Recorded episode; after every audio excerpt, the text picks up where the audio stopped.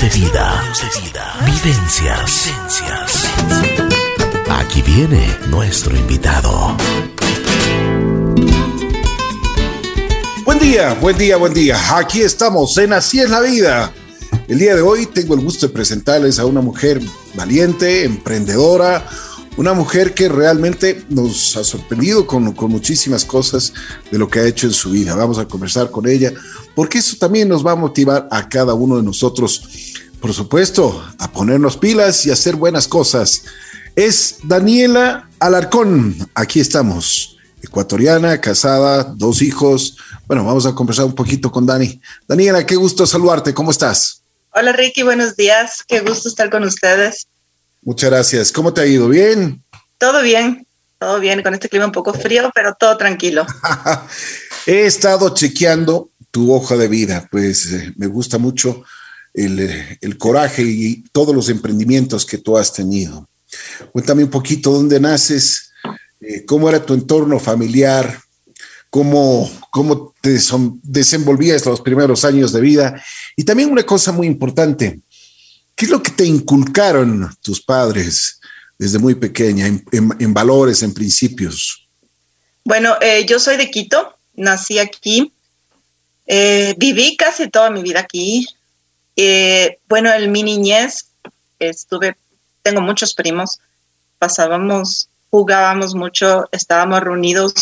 Entonces, nosotros tenemos una unión familiar bastante grande todos los años en Navidad siempre nos reunimos, días de la madre. Lamentablemente por el tema ahora de la pandemia no nos hemos visto.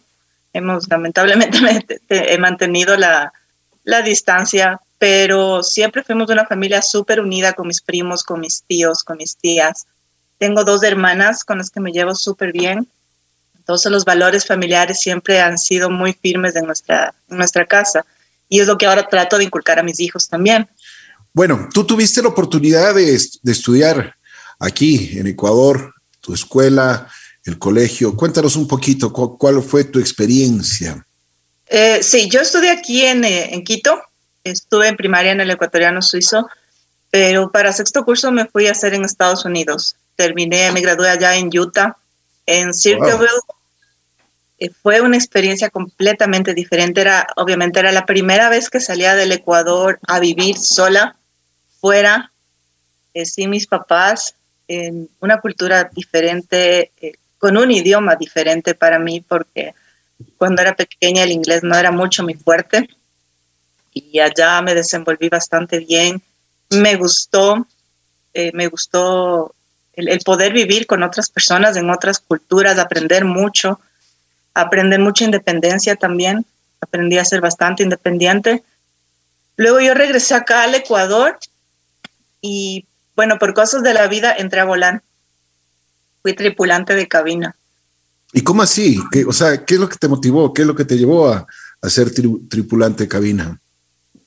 Bueno, a mí siempre me, había gustado, desde que viví fuera eh, el último año de colegio, me gustó el tema de conocer gente, de viajar, porque muchas veces tenemos esa, tal vez, no sé, eso puesto en mente de que cuando eres tripulante de cabina es para viajar pero el momento que yo ya me involucré en la aviación me di cuenta que la tripulación está ahí para emergencias, para ayudar a las personas en caso de, una evacuación, de una emergencia, de alguna cosa dentro del avión. Y me gustó, me gustó bastante ese mundo, me gustó bastante la vida de la aviación.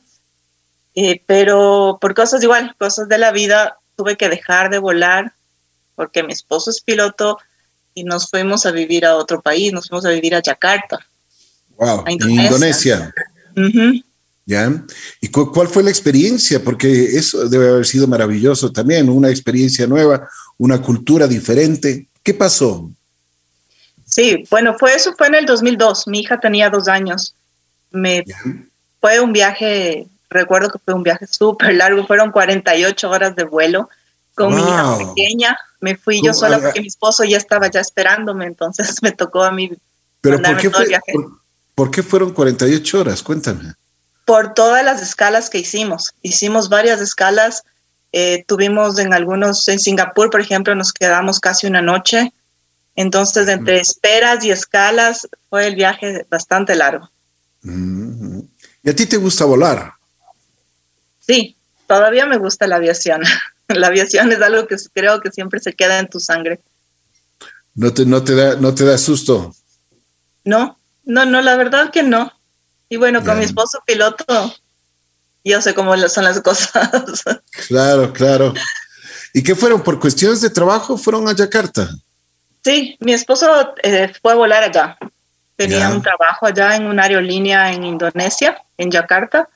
Y claro, um, por temas familiares nos fuimos todos. O sea, nos fuimos los tres en esa época porque mi hijo todavía no nacía. Estuvimos viviendo allá un año. Una cultura completamente diferente porque es un país musulmán, donde, eh, bueno, en el 2002 era un país todavía un poco cerrado en cuestión a la parte con las, con las mujeres. Entonces, al principio me, sí me costó un poco adaptarme a la cultura, a, la, a, la, vida en sí, al calor, porque es bastante caliente Yakarta. Pero me aprendió, aprendí mucho, me enseñó mucho ese país, aprendí mucha tolerancia, aprendí mucho que uno cuando está afuera tiene que adaptarse al país, no al país a uno. Entonces fue una experiencia súper, súper bonita a todos los países en los que yo he estado viviendo, siempre les tengo un cariño súper grande, todos me, han enseñado algo y, y, me parece que es una experiencia que les podemos dar a nuestros hijos de poder viajar, conocer gente, conocer culturas y tener mucha tolerancia con todas las personas. Así es. Una de las cosas que, ¿cómo, cómo fue la escuela para tu hija? Eh, bueno, en Yakarta no tenía escuela, tenía dos años. Le metimos a un, era como una guardería, como el Jimbore aquí, más o menos. Eh, y bueno, ella estaba aprendiendo a hablar, aprendió, estaba aprendiendo a hablar español porque yo hablaba español, pero allá le hablaban en inglés. Entonces, bueno, ella hablaba mitad español, mitad inglés, aprendió un poco de Bajasa también, que es el idioma de allá. Entonces, bueno, en esa edad fue chistoso, podría decirse su manera de hablar, porque hablaba en una frase tres idiomas. Entonces, pero ella después, después fuimos a vivir a Sudáfrica. en Sudáfrica ella le tocó igual todo en inglés. Cuando, él, cuando ella estaba, estaba en el colegio, ella estudió aquí en un liceo francés, entonces también sabía francés.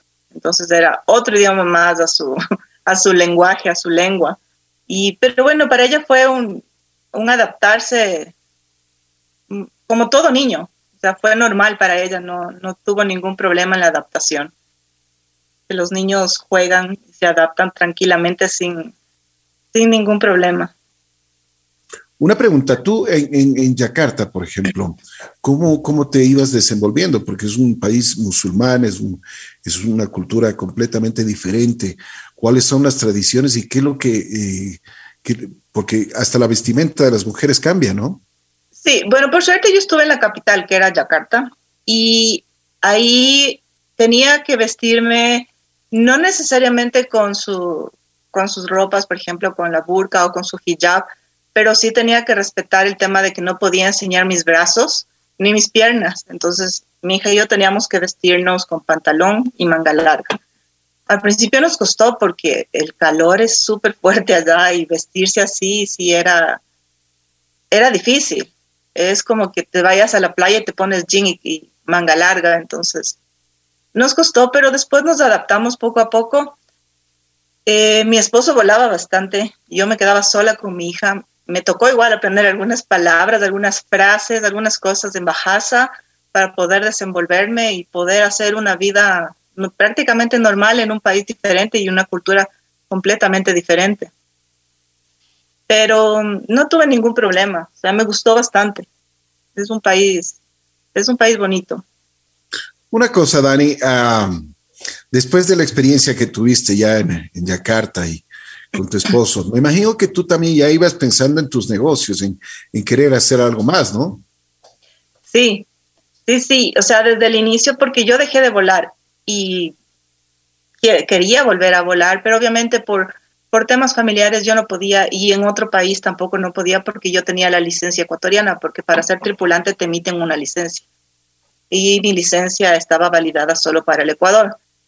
Entonces sí, yo empecé con mucha, con muchas visiones, con muchos temas de poder hacer algo, pero en otros países a veces es complicado por el tema de la residencia, porque yo siempre estaba como con la residencia de esposa en cuanto a mi esposo.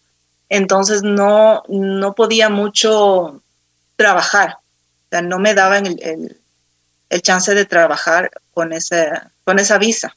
Era una visa diferente. Pero siempre tuve esa idea y esa, y esa visión de poder hacer algo um, pasé de tener algún emprendimiento por mi, por mi lado. Entonces, desde ahí empecé yo ya a pensar qué se podría hacer, cómo podría, cómo podría trabajar también. Dani, ¿qué es lo que te llamaba la atención? Bueno, realmente a mí siempre me gustó la medicina. Siempre quise ser doctora. Eh, la parte de, pequeña, de, pequeña jugabas a la doctorita. Sí, de hecho aquí en mi casa me dicen la doctora juguetes, como el dibujo animado. La doctora juguetes, me parece buenísimo. Sí, porque siempre, o sea, yo sé, no es que sepa un montón, pero sobre las medicinas, para qué es, para qué sirve, partes del cuerpo y todo eso, entonces siempre que pasa algo es la doctora juguetes.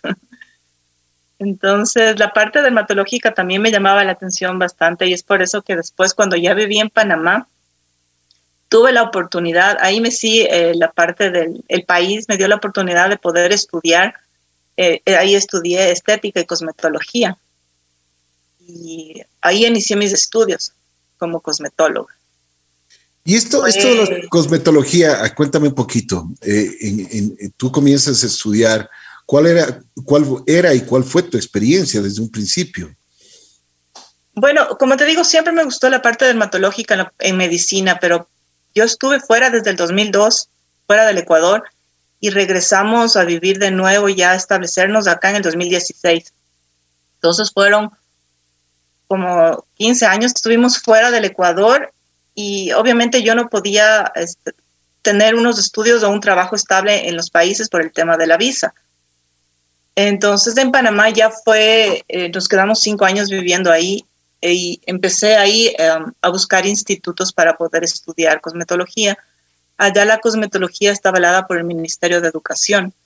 Entonces eh, era un pensum, es un poco un un poco diferente acá al que, al que se suele estudiar porque cuando regresé al Ecuador me tocó validar porque acá en cambio la cosmetología está avalado por la Cámara o por la Junta Nacional del Artesano.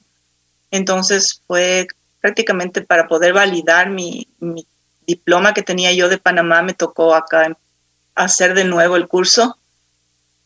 Y bueno, la combinación de los dos países y de las dos cosas fue una experiencia diferente. Hay cosas que eh, aprendí allá, también aprendí acá y me gustó mucho. Entonces ahora tengo la experiencia de los dos lados, tanto como de Panamá y de Ecuador. Ha cambiado mucho el, eh, de lo que tú estudiaste y, por supuesto por la tecnología. Estos nuevos avances tecnológicos ayudan mucho ahora con la cosmetología. Sí, sí, sí. De hecho, ahora hay muchos, em, mucha aparatología que te ayuda bastante a la eliminación de grasa, por ejemplo, sin necesidad de pasar por el quirófano. Que tú puedes bajar medidas sin necesidad de hacerte una liposirugía. Eh, como, como hay algunos hay unos tratamientos que es lipo sin cirugía que combinan varios tratamientos que te ayudan a la reducción de medidas. Igual en el tema, por ejemplo, de, flacidez facial o de envejecimiento facial, las máquinas también te ayudan, la aparatología es muy buena, no es invasiva, no es necesario que pases por un quirófano y sin embargo tú durante las sesiones vas viendo los avances y los cambios en tu rostro y en tu cuerpo. Y yo también tengo un diplomado en nutrición, entonces siempre combino en las, los tratamientos que mando a los pacientes, combino con una guía nutricional. Bueno, a ver, Dani, una, una cosa, los, los hombres y las mujeres somos ahora más que nunca, somos súper vanidosos, nos estamos cuidando. Por ejemplo, esto de las arrugas, vamos con, con esto de las arrugas primero, para ir desarrollando poco a poco los temas. Esto de las arrugas, ¿cómo, cómo, ¿Cuál es el tratamiento que tú lo das? ¿Cuál es eh, la formación que, que, tú, por supuesto, le, puedes recomendar a tu cliente? Claro, bueno, en todo tema, en todo tratamiento, siempre es una previa evaluación. Siempre se evalúa la necesidad de cada paciente, porque como yo digo, los pacientes no todos entran en un solo paquete, o sea, no se puede hacer un paquete de tratamientos específicos para todo el mundo. Hay que revisar qué es lo que está pasando, por qué está con arrugas, por qué empezaron las líneas de expresión y en base a eso se le da el tratamiento que necesita cada paciente. Lo que yo digo, por ejemplo, a mis pacientes jóvenes, para que no tengan el problema después de las arrugas, deben empezar a cuidar su piel a partir de los 20 años, si es posible antes, con un, una buena, un buen antioxidante, por ejemplo, vitamina C y siempre protector solar. Sobre todo aquí en nuestra ciudad, que el sol nos pega tan fuerte. A veces parece que está nublado, sin embargo, este, este sol y los rayos ultravioletas nos dañan la piel, nos manchan la piel y hace que nuestra piel se reseque y nos salgan arrugas, líneas de expresión. Entonces, el cuidado siempre preventivo sería el protector solar y una buena vitamina C, un serum de vitamina C, colocarte todos los días. Pero claro, hay pacientes que, bueno, en, nuestro país la cultura del protector solar recién está como en auge desde hace unos pocos años atrás. Entonces tengo pacientes que ya tienen sus años y vienen ya con una piel bastante maltratada, maltratada por el sol. Entonces a ellos se les da un tratamiento especial como te digo, es depende a cada persona, o sea, se le puede trabajar con, yo tengo una máquina que se llama Exilis, que trabaja radiofrecuencia y ultrasonido. También se le puede combinar con IPL o se le puede combinar con micropuntura que se llama, bueno, se puede llamar como el Dr. Pen o Dermapen, tiene, tiene varias marcas comerciales su nombre. Entonces es una combinación de varias aparatologías y varias cosas para que la persona pueda ir viendo gradualmente el cambio en su rostro. Una, una cosa, Dani, que en este momento, aparte de las arrugas, pero por ejemplo, tú haces, y de lo que estaba leyendo en, tu hoja de vida, tú tienes tratamientos especiales para los jóvenes, para los adolescentes, cuando están en, etapa de crecimiento, hay muchas espinillas, muchos granitos, eh, se nos tenemos que cuidarnos y tenemos que hacer mucho para que eh, no se nos vaya deformando nuestra piel. Sí, sí, sí, de hecho, em, mis hijos fueron, mi hija fue adolescente y por eso también es justo en esa etapa de su adolescencia empecé yo este tema. Ahora mi hijo tiene 11 años, pero ya empezó con sus cambios hormonales y a él siempre le hago una limpieza facial todos los meses eso es súper importante en el cuidado de la piel de los preadolescentes o de los niños que ahora ya están desarrollando y cambiando a temprana edad, antes de, lo que hacíamos antes los cambios hormonales.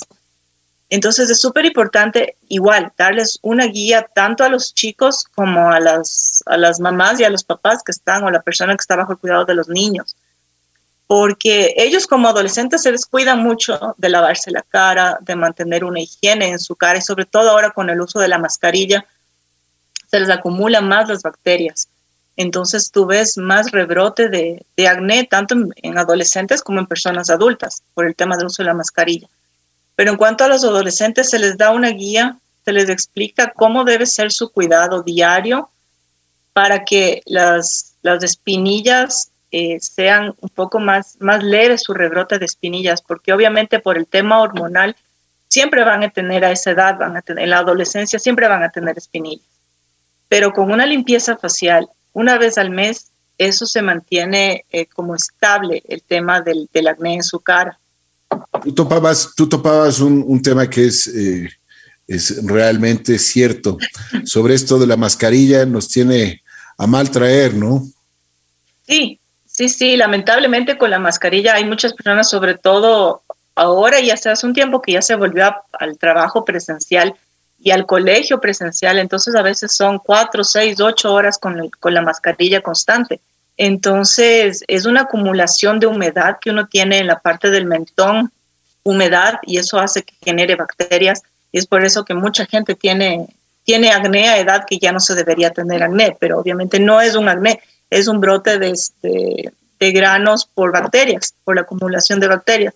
Entonces, lo que yo sugiero a personas adultas y también a niños, pero más a las personas adultas que tienen un poco más de conciencia con este tema, es irte al baño, lavarte la cara, secarte la cara y si es posible ese momento cambiarte de mascarilla, o sea, tener otra mascarilla. siempre llevar dos o tres mascarillas y tienes que estar mucho tiempo con tu mascarilla puesta para que tu piel también se ventile y pueda cambiar de, ambiente y mantener todas las bacterias, eh, la proliferación de bacterias que no sea fuerte cuando uno está todo el tiempo con su mascarilla. De acuerdo, y así tiene que ser. Una de las cosas que eh, nos preocupa a todos, eh, ahora aparte de, esto de la mascarilla y de el cuidado de la piel es importante, el cuidado, como tú mismo dices, la cosmetología, los productos. ¿Por qué? Porque hay una diversidad de productos y, y tienen que ser productos calificados, ¿no es cierto? Sí, sí, sí, eso también es súper importante porque ahora veo que hay muchos productos de venta libre pero tú tienes que saber qué tipo de piel tienes. Yo tengo muchos pacientes que son, tienen pieles jóvenes de 29, 30, 32 años y muchas veces me trae los productos que están usando y a veces son para pieles maduras. Entonces ellas dicen, no, pero es que le siento a mi cara súper seca, pero y me estoy poniendo cremas y estoy usando esto. Y muchas veces es porque simplemente van, no sé, a la farmacia o al supermercado y compran lo que está ahí por el tema de la venta libre. Pero yo siempre les digo, lean los ingredientes, lean lo que tiene cada producto y vean si es que está adecuado a su piel, porque hay productos que dicen para pieles maduras, para pieles jóvenes, para pieles sensibles, para pieles irritadas. Entonces, hay, hay pacientes que simplemente agarran la crema y, y, listo, y después se dan cuenta de lo que compraron. Entonces, eso es súper importante saber qué es lo que te estás aplicando en tu piel. Y por eso que yo también en mi, en mi estética yo tengo productos, yo trabajo con laboratorios certificados. Eh, tengo trabajo con un laboratorio que está especializado en pieles latinas. Entonces son productos específicos para cada tipo de, piel que yo tengo también en mi, en mi estética. Eso es muy importante. Ok, vamos a topar otro tema. Tú tienes tu, tu, tu estética, tú tienes tu, tu consulta pero tienes también una cosa que es muy importante hoy por hoy, que todos estamos eh, un poquito con esto, la pandemia, se nos han ido las libras de más, queremos bajar esas libras, ¿qué es lo que tenemos que hacer? Tú nos ayudas, tú tienes unas, unas máquinas, bueno, que no son milagrosas, pero que te ayudan muchísimo, ¿no es cierto, Dani? Sí, sí, sí. Bueno, nada, nada es milagroso, o sea, siempre... nada, es, nada es gratis en la vida. Nada es gratis. bueno, y como algunas pacientes dicen, el que quiere celeste, que le cueste, porque a veces depende del grado de sensibilidad de mis pacientes. Hay muchos pacientes que aguantan el, las, las, máquinas, los masajes sin problema. Hay otros pacientes que son súper sensibles y les llega a, a doler el, cuando se le realiza el masaje reductor, pero me dicen, no importa dale, hazme nomás porque necesito rebajar, necesito quitarme este rollito.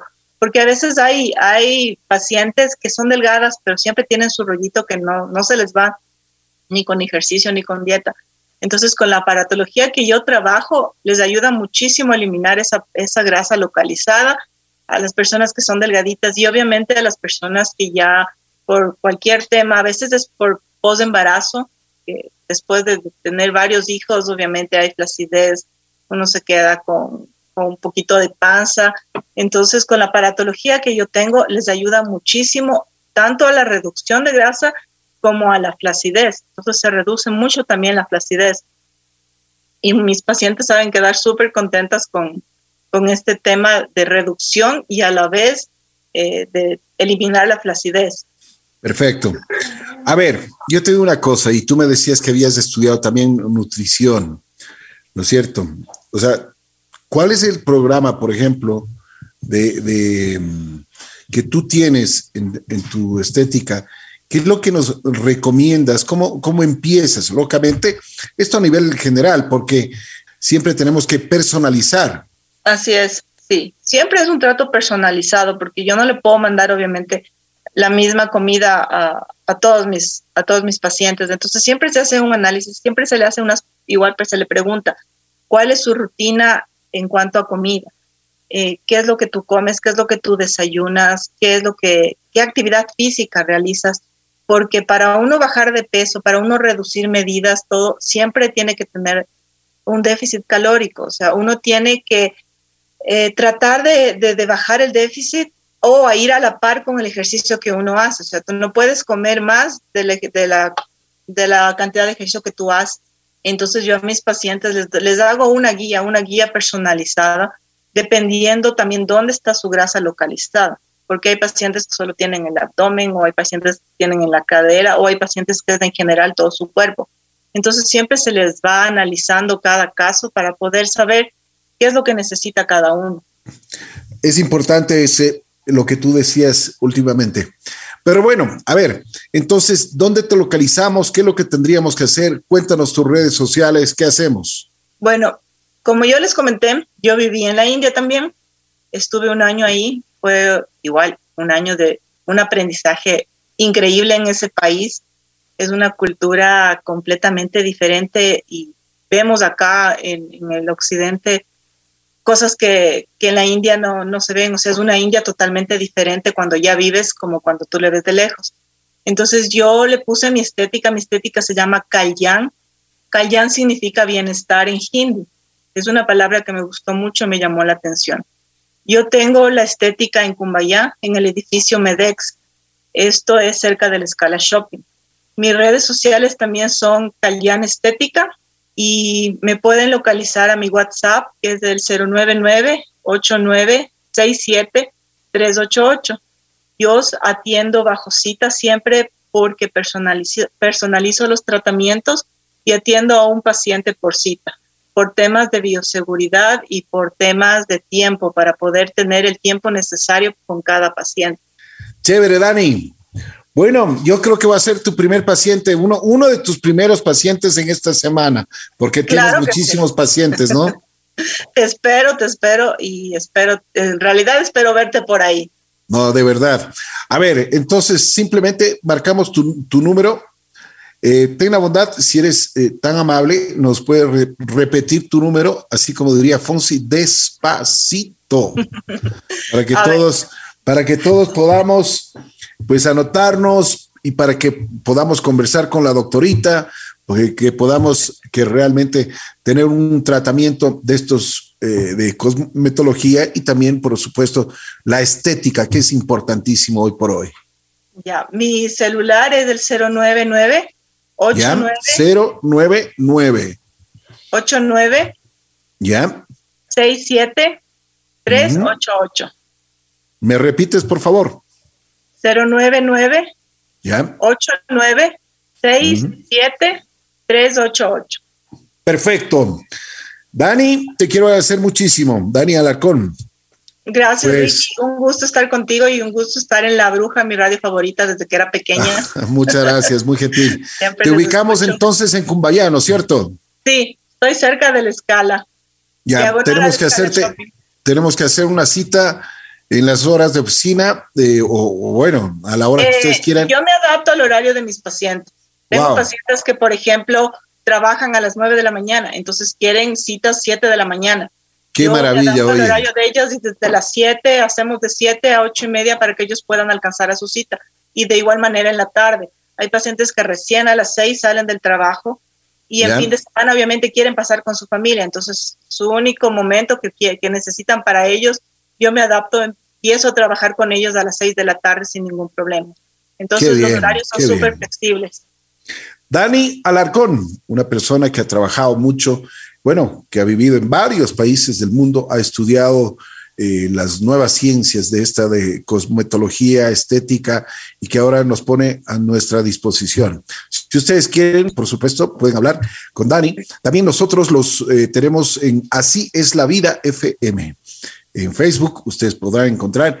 Aparte de esta entrevista, también podrán encontrar los datos de Dani. Con mucho gusto.